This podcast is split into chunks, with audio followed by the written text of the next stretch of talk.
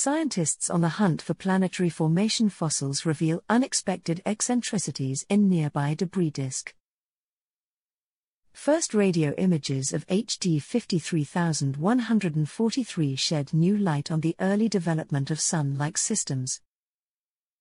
Using ALMA, astronomers have imaged the debris disk of the nearby star HD 53143 at millimeter wavelengths for the first time, and it looks nothing like they expected. Based on early coronagraphic data, scientists expected ALMA to confirm the debris disk as a face on ring peppered with clumps of dust. Instead, the observations took a surprise turn, revealing the most complicated and eccentric debris disk observed. The observations were presented today in a press conference at the 240th meeting of the American Astronomical Society in Pasadena, California. They will be published in an upcoming edition of the Astrophysical Journal Letters. HD 53143, a roughly billion year old sun like star located 59.8 light years from Earth in the Carina constellation, was first observed with the Coronagraphic Advanced Camera for surveys on the Hubble Space Telescope in 2006. A debris disk also surrounds it, a belt of comets orbiting a star constantly colliding and grinding down into smaller dust and debris that scientists previously believed to be a face on rings similar to the debris disk surrounding our Sun, more commonly known as the Kuiper Belt. The new observations made of HD 53143 using the ALMA highly sensitive Band 6 receivers have revealed that the star system's debris disk is highly eccentric. In ring shaped debris disks, the star is typically located at or near the center of the disk. But in elliptically shaped eccentric disks, the star resides at one focus of the ellipse, far away from the disk's center.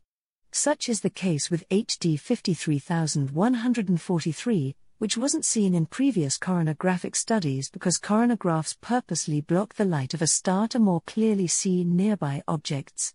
The star system may also be harboring a second disk and at least one planet.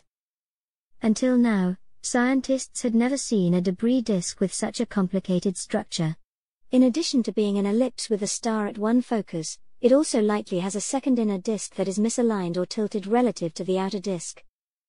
Said Meredith MacGregor, an assistant professor at the Center for Astrophysics and Space Astronomy and Department of Astrophysical and Planetary Sciences at CU Boulder, and the lead author on the study. In order to produce this structure, there must be a planet or planets in the system that are gravitationally perturbing the material in the disk. This level of eccentricity, MacGregor said, makes HD 53143 the most eccentric debris disk observed to date, being twice as eccentric as the Fomalhaut debris disk, which MacGregor fully imaged at millimeter wavelengths using ALMA in 2017. So far, we have not found many disks with a significant eccentricity. In general, we don't expect disks to be very eccentric unless something, like a planet, is sculpting them and forcing them to be eccentric. Without that force, orbits tend to circularize, like what we see in our solar system. MacGregor notes that debris disks aren't just collections of dust and rocks in space. They are a historical record of planetary formation and how planetary systems evolve and provide a peek into their futures.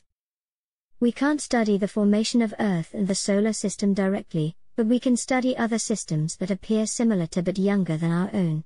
It's a bit like looking back in time, she said.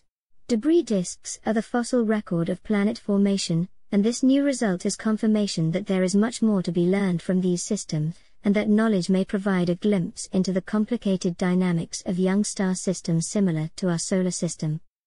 Dr. Joe Pesce, NSF Program Officer for ALMA, added We are finding planets everywhere we look, and these fabulous results by ALMA are showing us how planets form, both those around other stars and in our own solar system.